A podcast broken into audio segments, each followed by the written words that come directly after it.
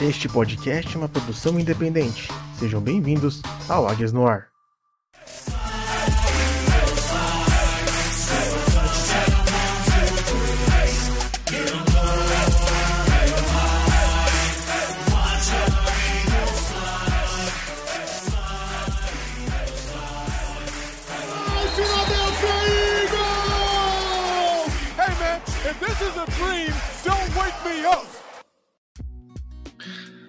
Fly, Eagles Fly. Está no ar mais um episódio do podcast oficial da torcida do Philadelphia Eagles no Brasil. Esse é o Águias no Ar. Eu sou Iago Moreira, serei o host de hoje e estou acompanhado dele, o Luca de Biase. Boa noite, Luca. Boa noite, Iago. Boa noite para todos os torcedores do Eagles aí ao redor do Brasil. Afinal de contas, começamos 1 a 0. Estamos aqui em nossa Victory Monday, comemorando nossa vitória e comentando um pouco mais do que, é que a gente viu nesse jogo, o que a gente gostou, o que a gente não gostou, né, Iago?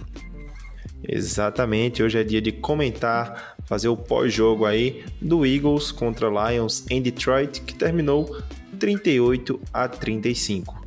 Mas antes disso, vamos para os nossos tradicionais recados. Se você quer acompanhar nosso trabalho mais de perto e acompanhar notícias do Philadelphia Eagles diariamente, você tem que seguir a gente no Twitter e no Instagram, ambas as redes, arroba Águias no Ar. A gente pede encarecidamente que você assine o nosso podcast no seu agregador favorito, seja Spotify, Deezer, Amazon Music, Apple Podcast, Google Podcast. Estamos em todos eles. E se o seu agregador permitir, classifica a gente com cinco estrelas. Vai lá, avalia, deixa as cinco estrelas, que é muito importante para manter o nosso podcast entre os mais relevantes. E se você quer mandar algum assunto mais importante, uma opinião, algum, algum recado para a gente ler aqui no programa, você pode mandar um e-mail para a gente em águiasnoarpod.gmail.com águiasnoarpod, P-O-D, arroba gmail.com. A partir do próximo episódio, qualquer e-mail que a gente receber, que seja sobre o Eagles ou sobre o podcast, nós vamos ler aqui no nosso programa. Então, recados dados, vamos para a nossa pauta de hoje, que é falar sobre a vitória do Philadelphia Eagles sobre o Detroit Lions lá em Detroit, no Ford Field. O Eagles saiu vitorioso por 38 a 35, após começar o jogo perdendo por 7 a 0. Uma atuação que teve muitos pontos negativos, muitos pontos positivos. A primeira semana sempre é muito curioso, né? A gente viu muitas zebras nessa primeira semana, né, Luca?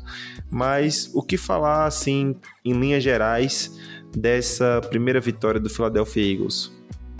É, para começar, falar que eu perdi dinheiro, apostei no Eagles e eu perdi porque o Hurts não passou para dois touchdowns e aí eu perdi dinheiro, queria deixar muito claro isso. Obrigado, Jalen Hurts.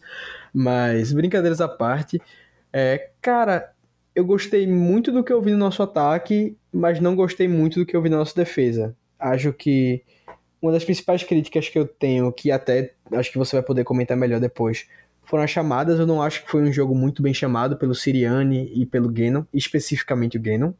Inclusive, o Redick, eu tenho, eu tenho críticas aqui que eu concordo com você, você vai fazer depois. É, mas eu gostei principalmente do Jalen Hurts, sabe, cara? Eu acho que o Hurts, é, ele mostrou mu muita maturidade, muita inteligência nesse jogo. E, pô, se não fosse por ele, a gente tinha perdido esse jogo. Eu falo com muita tranquilidade, cara. Ah, isso é um, um, fato, né? Se a gente vê assim, ele conseguiu se manter tranquilo ao longo do jogo e conseguiu manter o time dentro do jogo, né? Mesmo depois de abrir 17 pontos, é, eu acho que o grande problema aí para mim foi isso.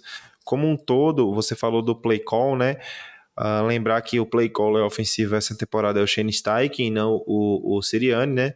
Mas é preocupante quando o time abre 17 a 0 e em tão pouco tempo deixa o adversário encostar. Então acho que aí tem culpa para os dois lados, tanto para a defesa como para o ataque. Mas falando um pouco do ataque, né? O Philadelphia Eagles marcou quatro touchdowns corridos, mas nem por isso deixou de mover a bola pelo ar, né? A gente teve 18 passes completos de 32 tentados do Jalen Hurts para 243 jardas, sendo delas 155 para o A.J. Brown. Que estreia do novo contratado do Eagles, hein? Ah, demais, cara. O que jogou o A.J. Brown ontem foi brincadeira.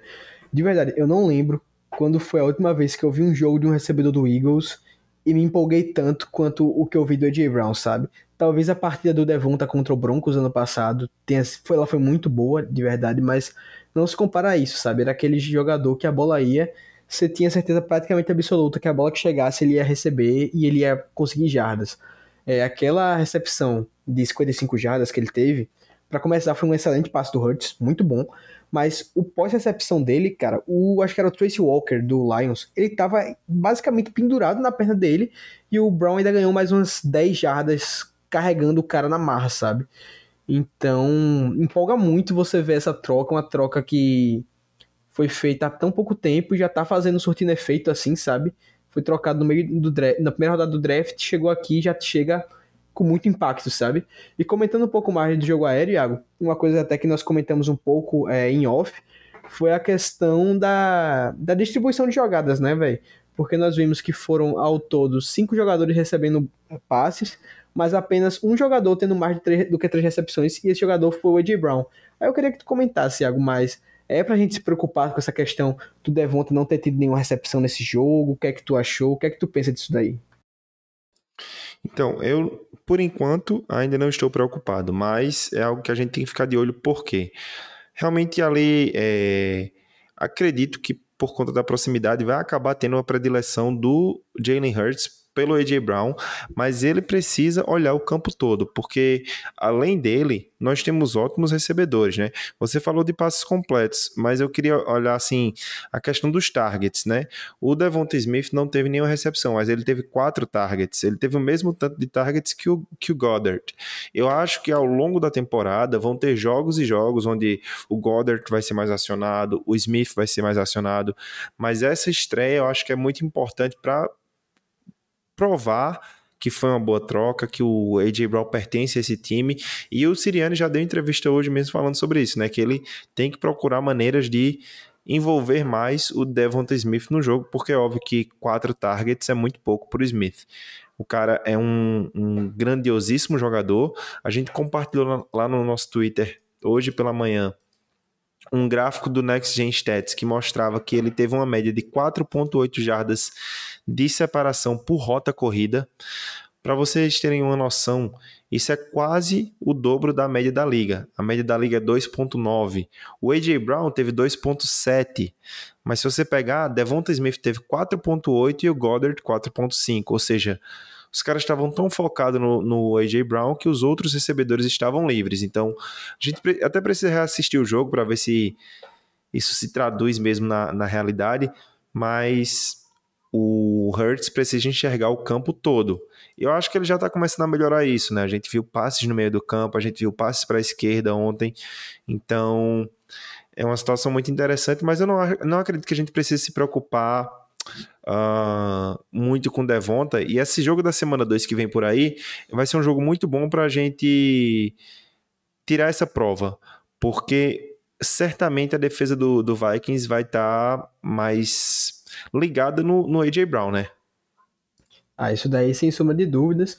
Inclusive o draft do Vikings foi um draft muito focado em defesa, né? Ele pegou, eles pegaram dois jogadores que nós gostávamos muito é, na época do draft, do mais, na época do scouting, que era o Lewis Cine, safety vindo de Georgia, e o Andrew Booth Jr., que era o cornerback de Clemson. Acho que ele era até o teu cornerback número 3, né, Iago? Exatamente, era o meu corner número 3 no, no meu ranking. Exato, cara. Então, vai ser um jogo muito interessante pra gente ver é, como que o Vikings vai poder se distribuir. Porque, querendo ou não, os corners deles. Isso daí a gente pode até comentar depois no nosso preview. Acho que vou deixar pra comentar depois, mais assim, né? Porém, é, realmente vai ser interessante ver isso, como que os outros times vão fazer essa questão de marcar o AJ Brown, porque se deixar o Devonta livre, cara, ele tem potencial para fazer um estrago muito grande. Agora, outro jogador do ataque que eu gostaria de dar um destaque muito grande foi o Miles Sanders, cara. É, eu acho que ele precisava de um jogo assim: 13 carregadas, 96 jardas, um touchdown. Corrida mais longa dele no dia tendo, tendo sido para 24 jardas e tendo a média de 7,4 jardas por carregadas. Cara, isso são números excelentes, muito, muito bons. E, pô, ele não marcava um touchdown desde 2020. Então é basicamente exorcizando os demônios do Miles Sanders, né? E nosso jogo corrido em si acho que foi o principal destaque do nosso ataque, né, cara? E era para ter corrido mais. Concordo 100%. Faltou corrida. Na hora que tava 17 a 0, faltou corrida, bicho faltou corrida, tava entrando, principalmente com o Miles Sanders, toda a corrida tava entrando. As corridas do Jalen Hurts, pelo que a gente viu, né? Eu tinha essa estatística, tava procurando ela agora, mas ele foi bem melhor, ele teve uma média bem maior em corridas não programadas, né? Corridas não chamadas para o QB, do que as que eram chamadas para ele correr mesmo. Então ele foi melhor nos scrambles. Isso é até mais comum de acontecer porque ele tem uma boa leitura dessa de quando sai do pocket ali. Às vezes ele se afoba um pouco, mas geralmente quando ele sai ele consegue muitas jardas. Mas falando do Miles Sanders em si, fazia tempo que a gente não via um jogo desse dele, né? A única pena que fica é que foram só 13 carregadas. Eu acho que esse jogo ele podia ter tido umas 18, 19, quase 20 carregadas por conta do momento que a gente abriu 17 pontos. Quando você abre 17 pontos, cara, você tem que queimar relógio e a corrida tá entrando. Então, tipo, eu acho que poderia ter sido um jogo ainda melhor do Sanders. Uh, não por conta dele, mas sim por conta da falta de oportunidade que não foi dada para ele. Opa, time mutado sem querer. Eu concordo 100% com você, Iago. Porque a questão de você conseguir administrar relógio é algo primordial na NFL, sabe, cara? Porque para mim é um absurdo a gente ter aberto a vantagem que a gente abriu e no final a gente tomar quase um empate, cara. 38 35. Tudo bem, a gente ganhou semana 1, o que importa é sair com a vitória e também semana 1 não é para ninguém se desesperar. Não é pra gente pensar que tem a pior defesa da NFL porque tomou 35 pontos do Lions. Nada, não, não vamos se desesperar aqui, tá, minha, minha gente? Porém, é, é algo que para mim não pode acontecer. Porque num futuro jogo, gente, essa temporada, a gente pega times difíceis. A gente pega o Packers. O Titans, apesar de ter perdido pro Giants, é um adversário chato também que a gente vai enfrentar. Então, a gente tem que ficar com o olho aberto para isso, sabe? É, não pode dar esse mole, não. E até quando a gente for falar da nossa defesa, a gente tem muitos pontos, principalmente para o Gannon para falar sobre. É, mas questão do ataque, acho para finalizar pelo menos a parte dos running backs para mim, foi isso, velho. Tinha que ter colocado ele para jogar mais, para correr mais. E se não fosse ele, cara, bota o Scott, bota o Gannon, mas não abandona a corrida assim, velho. Não dá para você simplesmente chegar, focar 100% no passe, quase, e deixar desse jeito, pô. Não, não dá. Isso daí pode Eu custar que esse... no futuro coaching staff ainda tem muito medo de ter a estigma do time que só corre. Mas, tipo, são jogos e jogos, velho. Se você tá jogando contra um time que tá entrando na corrida, que tá aceitando, você não vai parar de correr. Porra, vai, aproveita a linha ofensiva que você tem. A linha ofensiva ontem não estava tão bem contra o passe, né? Quando, ou, pelo passe, no, no pass protection, eles não estavam tão bem. Mas no run blocking, eles estavam muito bem. Então estava entrando tudo, né? E para fechar mais uma vez a questão dos running backs, como você falou, cada um dos running backs teve um touchdown, ou seja, um touchdown para o Sanders, um para o Gainwell e um para o Scott. E o Jalen Hurts também teve um touchdown corrido, então quatro TDs que o Eagles marcou, os quatro TDs corridos mas foi interessantíssimo. Antes da gente passar para a defesa, tem uma outra coisa que eu queria falar. Ontem o Eagles foi extremamente eficiente em jogadas de terceira descida e quarta descida, né? Converteu 10 de 17 em terceira descidas e converteu 2 de 4 em quartas descida.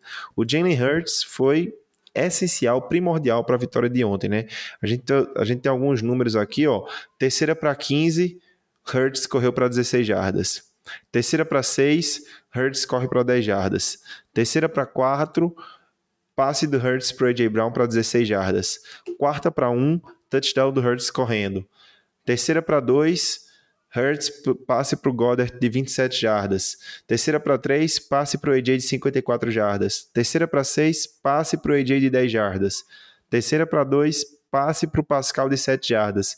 Terceira para 4, Hurts corre para 5 jardas. Então, tipo, uh, o próprio Jason Kelsey falou isso depois do jogo, né, na entrevista no coletivo, ainda nos, nos vestiários, que eles se colocaram em alguns buracos durante a partida e quem tirou o time desse buraco foi o Hurts, aparentemente, né? Exatamente. E eu só queria complementar, Iago, com um, até uma curiosidade que o Eagles postou. Foi a primeira vez desde 1961 que o Eagles tem uma partida com quatro jogadores diferentes correndo para um touchdown, cara. Então, só um acréscimozinho assim para completar a informação. Pois é, e, falando dessa questão que eu comentei depois, se tem algo a acrescentar, o Eagles foi extremamente prolífico em converter terceiras e quartas descidas e grande parte delas é, graças ao Jalen Hurts. É, cara, o cara foi clutch, calmo e conseguiu ser eficiente, né? Sim, com certeza. É o que eu ia dizer era justamente isso. Porque o que muito se falou nessa off-season é o Eagles vai até onde o Jalen Hurts deixar a gente chegar. Vi muita gente comentando assim, até eu já falei bastante, escrevi texto sobre. É, mas o que eu vi dele me empolgou muito ontem. Eu vi um quarterback muito mais maduro do que o do ano passado, com leituras melhores. Lógico, tem, não é um quarterback perfeito, tem muitos quesitos do jogo dele que ele ainda pode melhorar. Às vezes dá a impressão que ele tá com um pouco de medo de soltar o braço, às vezes se desespera e sai correndo logo. Mas eu gostei do que eu vi e se o Hurts tiver partidas desse mesmo nível ao longo da temporada, eu acho que esse time tem condições boas de chegar longe, sabe? Ainda mais agora que o Cowboys perdeu o Dak Prescott por pelo menos oito semanas. Eu acho que a divisão, assim, é... não vou dizer que ela tá aberta pro Eagles, porque nunca dá pra gente dizer isso, ainda mais depois de uma semana só. Mas eu acho que é um, um golpe que machuca tanto o nosso principal rival em busca da divisão, né? Ah, isso aí é um fato, né? E, e óbvio que antes da temporada começar é, é difícil fazer a previsão, mas o quem estava na previsão brigando pela divisão era Eagles e Cowboys, né? Então muda um pouco o cenário, né? Quanto mais estabilidade a gente tiver, melhor. O Eagles está conseguindo uh, passar aí pelo training camp pela primeira semana sem grandes baixas, mas já teve uma baixa essa semana também. Não é uma baixa que vai impactar tanto, mas não deixa de ser um jogador a menos, que é o Derek Barnett, que teve uma lesão que vai deixar ele para fora da temporada, né, Luca? Exatamente, Iago. Infelizmente, durante o segundo quarto, ontem, salvo engano, o Derek Barnett rompeu o ACL dele, é, do joelho, né, obviamente, e tá fora da temporada. E tudo bem que não é aquela lesão, por exemplo, se a gente tivesse perdido o Hassan Reddick, por exemplo, seria algo mais, um golpe mais duro pro Eagles.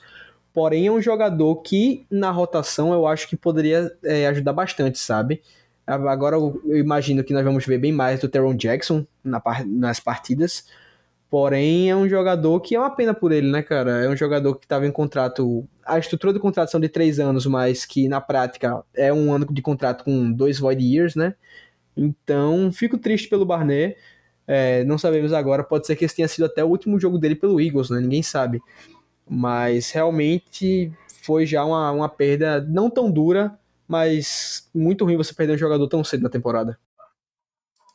É, realmente é, é, é difícil, né? Até para a proposta do que essa defesa quer ser. Não que ela tenha sido, né? A gente já falou bastante do ataque, eu acho que não temos mais nada a acrescentar, né? Em geral, só falando da linha ofensiva, foi meio up and down, né? Não foi tão 100%. Durante o jogo foi melhorando um pouco, né? Mas no jogo corrido foi muito bem. E falando da defesa em si, cara, acho que a gente vai ter muita coisa para falar da defesa, porque tem coisa boa, tem coisa ruim, tem muitos questionamentos a serem feitos, né? Então, como a gente falou, né? Quando você abre 17 pontos no placar, é comum que o, time tire um pouco o pé, até porque a gente abriu 17 pontos no terceiro quarto, ou seja, já tinha passado mais da metade do jogo.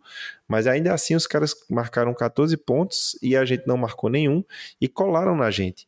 Mas o que surpreendeu um pouco, eu acho, foi não a passividade da defesa, mas falta de eficiência dessa defesa. Por mais que mudasse ali o, os looks né, da, do front seven, por mais que você rotacionasse, parecia que não a defesa não conseguia chegar no quarterback, aceitava todo e qualquer tipo de corrida. Eu acho que o, o, a média de jardas por carregadas do DeAndre Swift foi algo como 9.5, 9.6, o que é absurdamente alto. O cara teve quase 150 jardas em 15 carregadas, né? 9.6 e 144 jardas. Então é muito absurdo é, uma defesa aceitar isso. A gente sabe que é a primeira semana, mas nós tínhamos expectativas maiores para essa defesa, né? Principalmente por conta do elenco, né? Exatamente. E justamente o que mais me decepcionou foi o que eu achava que ia ser um dos fortes, que era o front seven. Porque, cara, no papel a gente tem um front seven muito forte. Você tem o Jordan Davis para poder ajudar a conter o jogo corrido. Pô, cara, isso daí é um, uma ajuda muito grande. Você tem o Javon Hargrave, você tem o Brandon Graham, Hassan Reddick, Josh Sweet, Fletcher Cox, e, pô, aí terminou a partida com apenas um sec, que foi um sec em conjunto justamente do Hargrave com o Fletcher Cox. É, então a nossa linha defensiva me decepcionou demais. Ano passado nós Cox fomos. e Graham. Foi, Foi Cox o Cox e Graham? Graham. Ah, tinha Foi. pensado que era o Hargrave, confundi. Mas nossa defesa, que ano passado, inclusive, foi muito boa contra o jogo corrido. É, nessa primeira partida, o jogo corrido deles foi uma mãe. que eles fizeram do que eles estavam fazendo dava certo, sabe? É, o DeAndre Swift pintou e bordou com a gente, ainda teve mais 30 jardas de recepção na partida, o jogador. Então me decepcionou muito e algumas decisões do Gannon que foram pra mim absurdas. Eu vou até deixar você comentar mais dessa, Iago, que foi botar o Hassan Reddick pra dropar em cover, acho que três vezes na partida. Cara, o Reddick ele veio pra poder atrás de quarterback, cara. Ele não veio pra poder marcar passe. Ele veio pra poder pegar o quarterback e fazer sec. É isso que ele é bom, é isso que a gente precisa ter. E não botar ele pra dropar em coverage, velho. É complicado, cara. É, Se você vê é, o, o que aconteceu no jogo de ontem, tem alguns absurdos, né? O primeiro que a gente pode comentar. Vamos deixar pra falar da parte boa depois, porque a gente tem coisa boa pra falar. Vamos falar do, do que tá incomodando a gente, né? A primeira coisa que me incomodou foi ver o Marlon Tuipuloto ter mais snaps do que o Jordan Davis. Isso aqui não é uma crítica ao Marlon Tuipuloto, porque Isso. O Marlon Tuipuloto, ele foi o cara que conseguiu a pressão que gerou aquela interceptação do Jared Goff. Então ele jogou bem, ele teve um, um, um bom jogo, ele causou pressões, ele estava era um dos caras que estava mais chegando próximo do quarterback. Mas a gente estava apanhando no jogo corrido. Opa, opa, tivemos um pequeno probleminha aqui na nossa gravação, mas vamos continuar com o nosso podcast. Como eu estava falando do Marlon Tuipuloto, não é uma crítica a ele, é uma crítica ao Jonathan Gannon, porque apesar do Marlon Tuipuloto estar muito bem, causando pressão contra o quarterback adversário, a gente sentiu falta de parar o jogo corrido do time deles. E a gente viu que quando o Jordan Davis estava em campo, a gente tinha uma eficiência maior contra o jogo corrido. Então são algumas decisões que são questionáveis, né, Luca?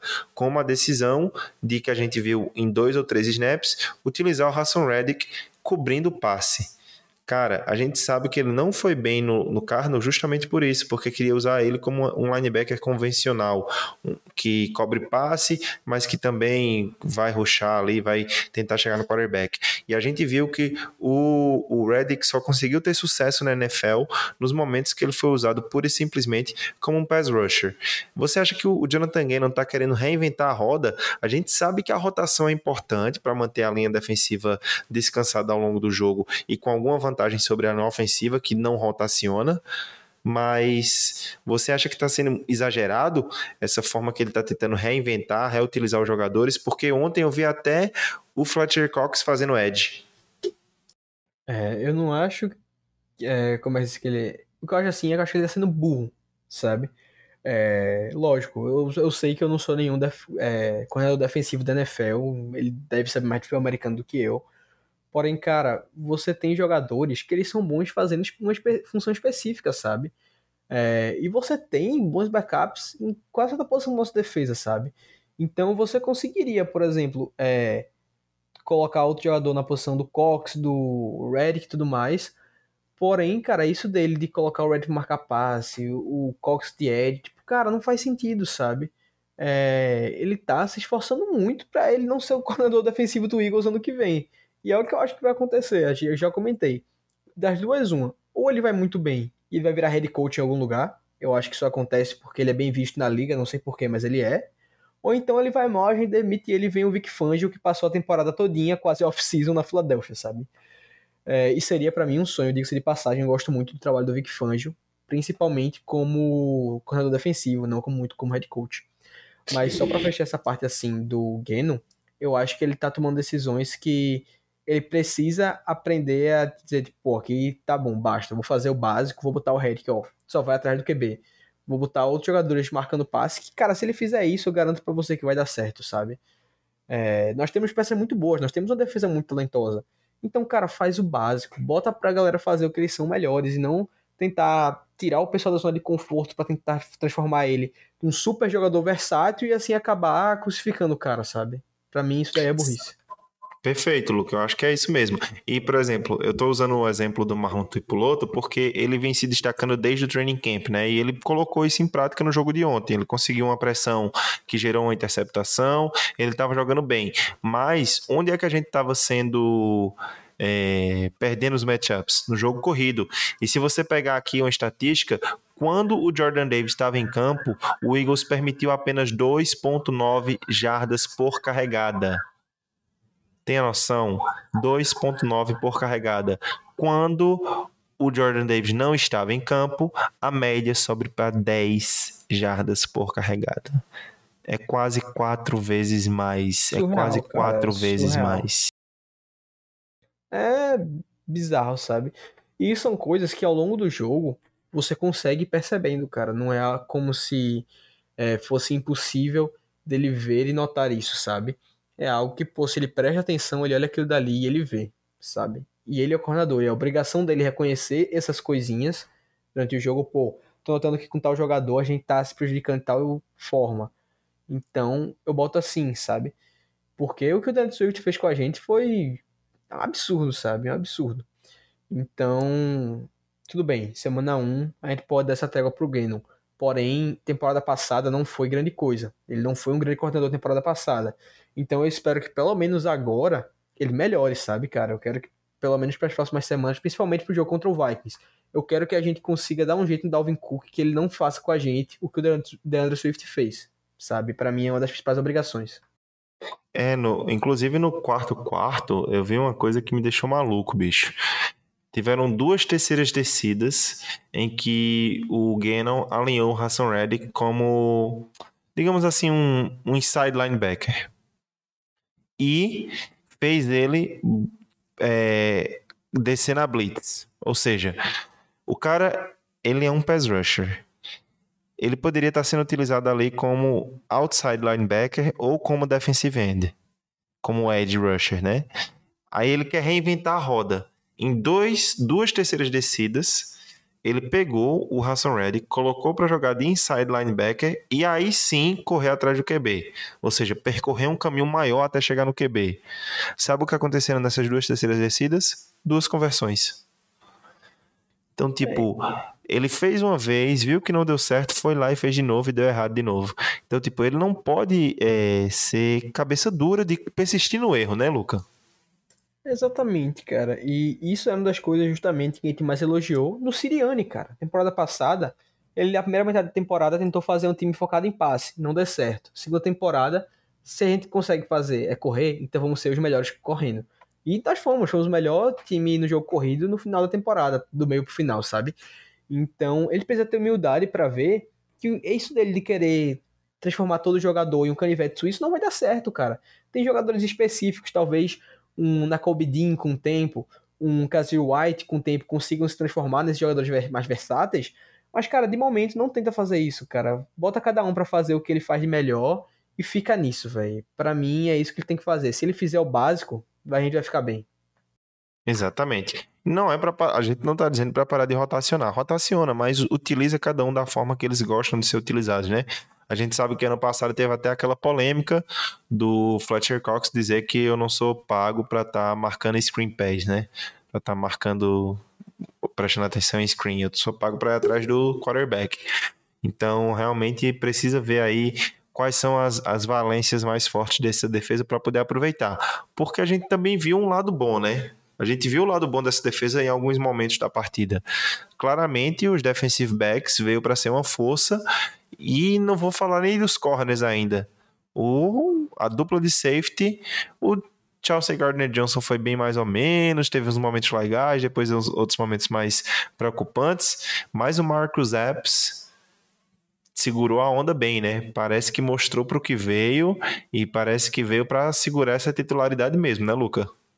Sim, cara, é, realmente a secundária foi um dos pontos que a gente pode olhar pro jogo passado e dizer, ok, não, não foram mal, sabe? É, o Marcos Epps totalizando 10 sacks, sendo 8 sacks. 10, 10 sacks não, pelo amor de Deus, foram 10 tackles, tackles. aqui, 10 tackles e 8 tackles solo, sabe? E um deles sendo para perda de jardas, que foi na jogada que eu achei seriamente que ele ia quebrar o joelho do cara, sabe? Foi um, um, um teco impactante, assim. E, cara, ele jogou muito bem, sabe? É, eu não acho que ele vai se tornar nenhum safety ao pro, pelo menos não esse ano. Mas eu acho que ele Inclusive, tá o fale, TD fale. Que, que a gente tomou do Amon St. Brown foi em cima dele, mas assim, aquela jogada foi incrível também. Eu acho que nenhum outro safety teria pego ali, né? Mas eu acho que é o que você tá falando. A gente não tá dizendo que ele é o melhor do mundo, que ele, mas que tá mostrando potencial, né? Exatamente, ele tá se mostrando um titular sólido. É, sabe? Ele não é aquele jogador que vai te comprometer. Ele não vai ser um destaque que vai te dar jogadas mirabolantes, não vai ser um Tyron Mathieu, um, sei lá, Jamal Adams, assim. Mas, pô, vai ser um safety que não, você não vai ter medo porque ele tá em campo, sabe? E acho que esse é o principal para ele. E o CJ, cara, o CJ Gardner Johnson, ele é um jogador, cara, ele tá na Filadélfia, acho que já vai fazer agora duas semanas que ele tá nos Eagles, sabe? Então, normal você. Ele não teve tanto tempo assim de decorar todo o playbook e tudo mais. A gente sabe que o playbook é algo gigante. Então, eu espero, ao longo da temporada, ver ele progredindo mais. E, pô, ele tem muito mais talento do que qualquer outro safety nosso. Melhor do que Kevon Wallace e o Reed Blankenship. Que, inclusive, eu fiquei surpreso dele não ter sido ativado pro jogo de ontem, sabe, cara? Eu esperava muito o Blankenship é, em campo. E quero vê-lo contra o Vikings. É um jogador que eu tenho curiosidade, assim. Mas nossa secundária realmente foi um, um ponto bom. Eu gostei muito da da da pick six do Bradbury, que também foi uma é, vamos, vamos chegar lá, White. vamos com calma, vamos com calma. Só só vamos por partes, né? E só para falar um pouco mais sobre o Marcos Epp, já que a gente tá falando dele, uh, ele cedeu três recepções para 30 jardas, sendo delas um TD, né? Mas ao mesmo tempo ele fez jogadas interessantes contra o passe, porque o que se dizia muito até o ano passado do Epps é que ele era um safety muito bom contra uh, a corrida, mas um question mark, né, um, um, uma dúvida sobre um safety que consegue cobrir ou não o passe, né? E ontem ele mostrou em algumas jogadas que ele consegue sim cobrir o passe, inclusive o tackle for loss que você falou, não foi uma corrida, né? Foi uma jogada de passe, se eu não me engano. Era um screen que ele reconheceu muito bem, fez a leitura muito bem e conseguiu o tackle for loss. Então, para quem segue a gente no Twitter, arroba Águias no ar, eu acabei de dar um retweet em dois tweets do Dino Camilleri, do Locked on Eagles, mostrando jogadas interessantes do Epps contra o passe, como ele foi bem contra o passe uh, ontem contra o Lions, mesmo tendo cedido essas três recepções. E aí a gente fala dos caras que você ia falar agora. Para mim, o Tafarel da defesa, o Kaiser White e o James Bradbury que conseguiram juntos essa interceptação aí que você estava falando, né? Foi uma interceptação em dupla, né, Luca? Exatamente, Thiago. Foi metade dela do Kazir e metade do, do James, porque pô, aquela bola dali, aquele passe desviado, foi um salto maravilhoso que o Kazir deu para conseguir desviar aquela bola. E o James Bradbury para sua primeira pick six da carreira. Tinha que vir, tinha que vir pelo Eagles, né, velho? É uma, uma, boa interceptação, um retorno melhor ainda de 27 jardas pro touchdown. E ali foi realmente um dos pontos, talvez, de realmente mudança de momento na partida. A gente tinha feito um touchdown, aí depois vinha aquela pick six, empatando o jogo. Quer dizer, botando mais um touchdown de vantagem no jogo, sabe? Então, gostei muito da atuação dele. Também gostei da atuação do Slay, sabe? É, acho que ele conseguiu ir bem na partida. Não foi o melhor jogo da carreira dele, mas foi uma partida boa. Conseguiu sua vingança contra o seu ex-time, conseguiu a vitória. Mas, no geral, gostei do desempenho dos nossos corners, cara. Achei que foram bem. E eu não consigo rever essa interceptação sem passar pela minha cabeça aquele grito do Galvão Bueno: Tafarel! Quando o Casey White pula, porque ele se estica igual um goleiro de futebol mesmo, né, bicho? É, é absurdo. E provando justamente aquilo que ele veio para fazer aqui, que é ser um bom linebacker contra o passe, né? Eu acho que foi um dos caras que teve uma das melhores partidas ontem também, foi o Kaiser. Ele teve jogadas interessantes contra a corrida e esse essa esse passe defletido, né? Defletado, não sei como é que fala em, em português, deflected pass, mas desviado. Foi, foi, uma partida, é desviado isso, passe desviado, boa. É, foi muito importante, né? Ele foi um cara que entrou bem, que já vinha bem da, da pré-temporada, fez uma interceptação lá e mostra que essa defesa tem sim potencial. A gente só precisa colocar ela para jogar da forma correta, né? Eu tenho um trauma muito grande que é o nosso coordenador defensivo anterior, Jim Schwartz. Ele Jim ficou Schwartz. conhecido por nós como o moedor de defensive backs, né? Você pegava qualquer mínimo de talento, de potencial que tinha e jogava dentro do moedor e saía nada. Eu tô com muito medo de que o Jonathan Gannon torne-se um moedor de linha defensiva, de front seven porque ele tem muito talento na mão dele. O Eagles tem um cap figure aí para 2022, para quem não sabe, em teto salarial, é, mais de 40 milhões do teto salarial desse ano está investido apenas nos principais jogadores da linha. Então, se essa linha não funcionar, é um grande demérito para Jonathan Gannon. Concorda, Luca? Cara, eu concordo 100%, porque como a gente já citou, não somente nesse episódio, mas diversas outras vezes, é, nossa linha defensiva, nosso front seven tem muito talento, cara, muito talento. Você tem o Fletcher Cox, que é um futuro Hall of Famer, tudo bem que ele não tá mais no seu auge, mas ele é um futuro jogador de Hall da Fama, ninguém discute quanto a isso. Você tem o Devon Hargreave, que hoje em dia é um dos melhores nickel tackles da NFL. Você tem o Hassan Reddick, que vem, se eu não me engano, são 22 sacks nas últimas duas temporadas somadas, que é um número absurdo. Você tem o Brandon Graham, que é, possivelmente terá sua camisa aposentada no Eagles, jogador espetacular. Você tem Milton Williams, Jordan Davis. Então, cara, o que não falta é jogador de qualidade nessa defesa, velho. Não tem desculpa pra você não fazê-la render. É realmente se for incompetência do Gannon, cara. E isso daí me, me deixa muito frustrado, sabe? Muito frustrado. Porque se você tem uma linha defensiva que funciona bem, cara, as chances da sua secundária ir bem aumentam muito, porque é uma engrenagem. Se você não dá tempo do quarterback passar a bola, então dá, é muito mais tempo para sua, é, sua secundária se posicionar. É muito melhor. Você não dá tempo de jogadores terminarem as rotas.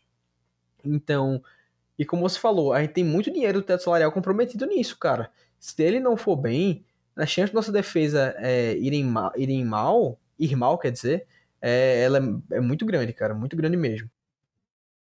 E outra coisa, né? Não só capital de, de teto salarial, mas capital de draft também, né? Tem que lembrar disso. Capital de draft investido na, na, na linha defensiva. E aí eu queria falar de uma coisa interessante para a gente fechar o programa de hoje. Duas coisinhas que dá um pouco de esperança a mais aí pro pro torcedor do Philadelphia Eagles, né? Que a gente tá ali sempre buscando aprender, entender mais sobre o jogo e buscar estatísticas avançadas que vão além do que os nossos olhos podem ver. E hum, voltando um pouco pro ataque, uma das coisas que a gente sempre falava, que o Edu o Guimarães sempre levanta também, é a questão de que, tipo, o Sanders tinha uma boa média de carregadas, mas era grande parte disso proporcionado pela OL. Sendo que ontem, é, sem contar esse jogo de hoje, do Monday Night que ainda não acabou, ele foi o melhor running back da primeira semana em rush yards over expected. Ou seja, o quanto de jarda ele conseguiu além do esperado, além do que foi cedido para ele. Ele foi o primeiro ele foi o melhor running back da semana 1, com 75%. O segundo melhor foi o Fournette com 61% e o terceiro melhor o Barkley com 61% também.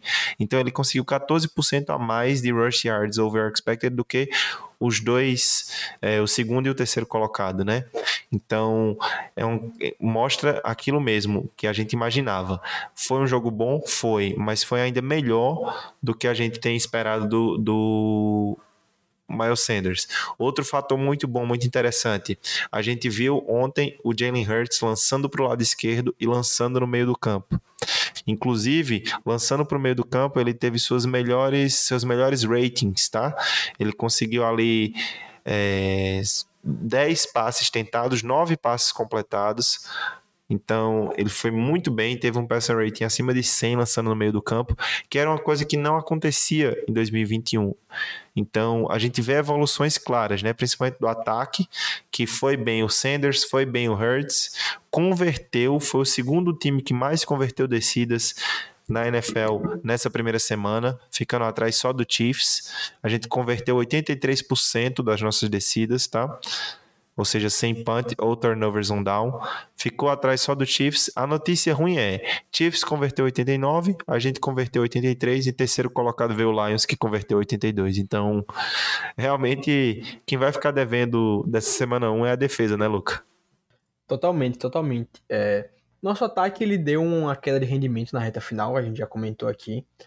Porém, nossa defesa deu um, um susto na gente, sabe? Não dá para você estar cedendo 35 pontos toda rodada, porque não vai ser todo jogo que nosso ataque vai fazer 38. 31 no caso, né? Porque 7 pontos vieram do da Pick Six. Então, realmente é algo pra gente ficar de olho, mas como eu falei, não é hora de desespero. Chama atenção sim, é algo para você já olhar e ficar de olho, não, não dormir assim nessa situação. Porém, não é algo que me deixa meio preocupado, por exemplo, meu Deus, nossa temporada vai ser um desastre. Eu ficaria muito mais preocupado se o Hurts tivesse sido mal, três interceptações, não tivesse passando para o meio para a esquerda. Isso me assustaria muito mais do que ver nossa defesa é, não rendendo como uma defesa de elite, sabe? Isso me preocuparia muito mais. E semana que vem a gente já vai ter uma, uma amostragem bem melhor, né? Contra um ataque muito mais prolífico, que tem bons recebedores, que tem um bom running back, que tem uma linha ofensiva decente, que tem um quarterback que é subestimado por maior parte da liga, até por mim mesmo, eu sou e um dos caras que não também, né? é, isso aí é um reforço pro Eagles, né? que tem um quarterback que é um subestimado até por mim mesmo, mas que a gente tem que reconhecer que é um cara que tem partidas que tem números exorbitantes muitas vezes. Então é algo para ficar de olho, é algo que a gente vai comentar no próximo episódio. Mas para fechar o programa de hoje, Luca, eu tenho três pontos aqui para a gente abordar e você dá a sua opinião ou a minha, a gente fecha esse programa de hoje. Para você, quem foi o melhor jogador de ataque do Philadelphia Eagles?